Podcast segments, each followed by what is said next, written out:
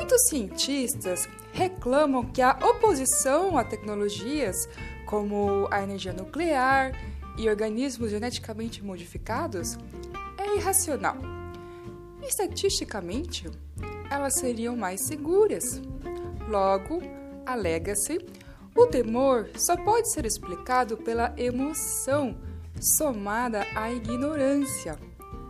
Por exemplo, a eletricidade das usinas nucleares causou bem menos mortes diretas do que a energia a carvão. Mas muito mais gente a teme. E é raro alguém ter medo de usinas de carvão. Argumento parecido vale também para os organismos geneticamente modificados, pois estudos mostram que, em geral, eles são seguros para a maioria das pessoas. O analfabetismo científico pode sim ser parte do problema. Muitos temem coisas que não, que não entendem. E estudos indicaram que os cientistas tendem a aceitar as tecnologias potencialmente arriscadas muito mais do que os leigos. Isso sugere que, quando sabem muito sobre essas tecnologias, as pessoas se tranquilizam. Mas a questão pode ir além do que os olhos veem. É verdade que muitos de nós temem um desconhecido. Por outro lado, também é verdade que podemos desdenhar de riscos rotineiros.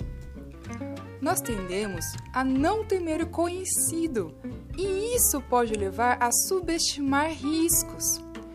A comissão que revisou, que revisou aquela explosão da plataforma de petróleo Deepwater Horizon e o vazamento de óleo concluiu que a complacência de executivos, engenheiros e autoridades foi uma causa importante para o desastre. Assim, o fato de que especialistas não estejam preocupados com algo não é necessariamente tranquilizador.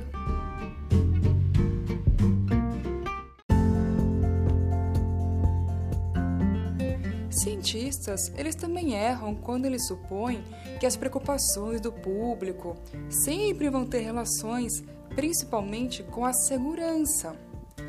O Papa Francisco, por exemplo, ele rejeita os organismos geneticamente modificados, que eu vou chamar aqui de OGM, em parte porque ele os vê como uma interferência inadequada nos domínios de Deus.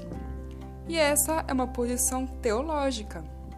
Algumas pessoas, elas são contrárias ao plantio de sementes de OGM porque facilitariam o aumento do uso de pesticidas. E todos nós sabemos né, que eles são altamente poluidores.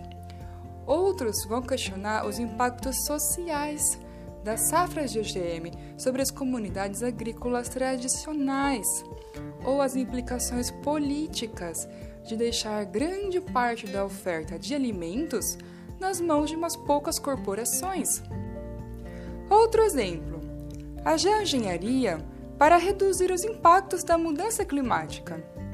Algumas preocupações acerca da geoengenharia entre os leigos, mas também entre os cientistas, estão mais relacionadas com a regulação e a supervisão do que com a segurança. Porque assim, quem vai decidir se esta é uma boa maneira de lidar com a mudança climática? Se nós assumirmos o projeto de determinar a temperatura global ao controlarmos a quantidade de luz solar que atinge a superfície da Terra, quem que vai ser incluído nesse nós? E por qual processo a temperatura global certa, entre aspas, será escolhida?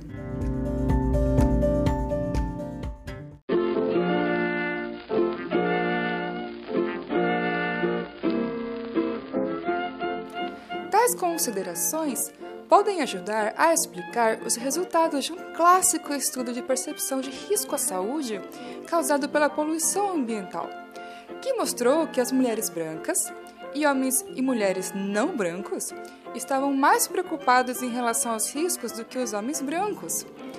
Como os cientistas são, na sua maior parte, menos preocupados com riscos do que os leigos, podemos concluir que os tranquilos homens brancos estão certos e os outros estão desnecessariamente preocupados? Será? A maioria dos cientistas são homens brancos. Logo, não surpreende que suas visões acompanhem as do grupo a qual pertencem. E há um ponto mais importante: os riscos não são iguais. Mulheres e pessoas não brancas são as vítimas mais prováveis quando as coisas dão errado. Logo, faz sentido que tentam a se preocupar mais. E esses grupos já têm historicamente sido excluídos de importantes processos de decisão em geral. Quando se é excluído do processo de tomada de decisão, não é irracional vê-lo como injusto ou ter dúvidas sobre os seus resultados. Então, podemos dizer que os homens ou as mulheres são mais racionais sobre os riscos?